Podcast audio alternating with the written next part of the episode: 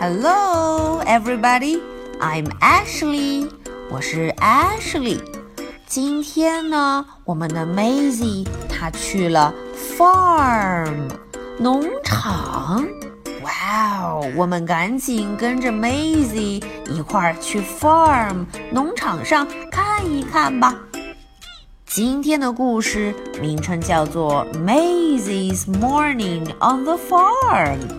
在 farm 上的早晨。Maisy wakes up early. early。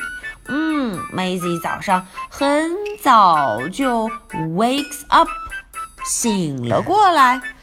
There is plenty of work to do on the farm. 在 farm 上有很多的 work 工作要做哦。我们看 Maisy 去做了什么呢？Here, chicken.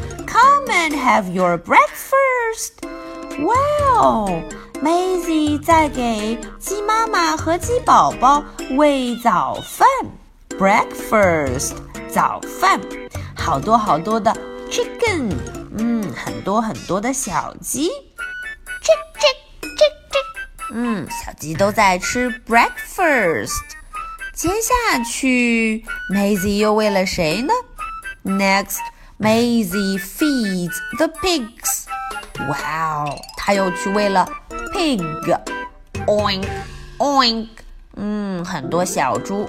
They are hungry, hungry，肚子很饿。哇哦，他们都吃的很快。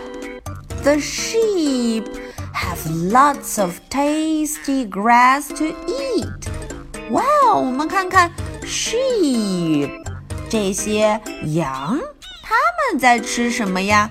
内内，它们在吃很多的 grass 草。It's time to milk the cow. 嗯，Maisie 下一个任务是给 cow 奶牛来挤奶，moo 挤了很多很多的 milk 牛奶。Squish, squish, squirt, squirt.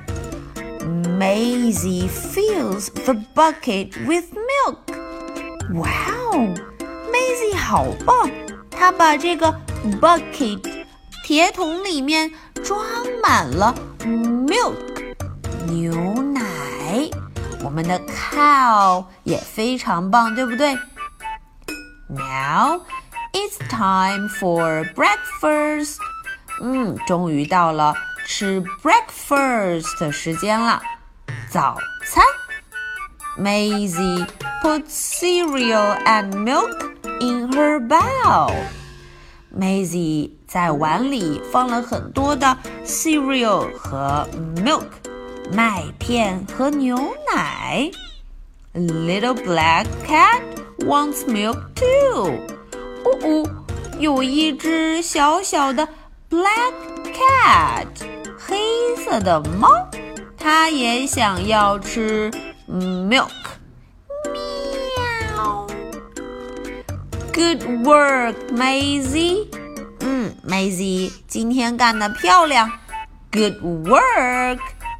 Have a great day. 祝你今天过得开心哦。Have a great day. OK，这个故事是不是很简单也很短？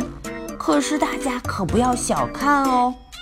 Maisie 在这个 farm，在农场上做了好多好多事情。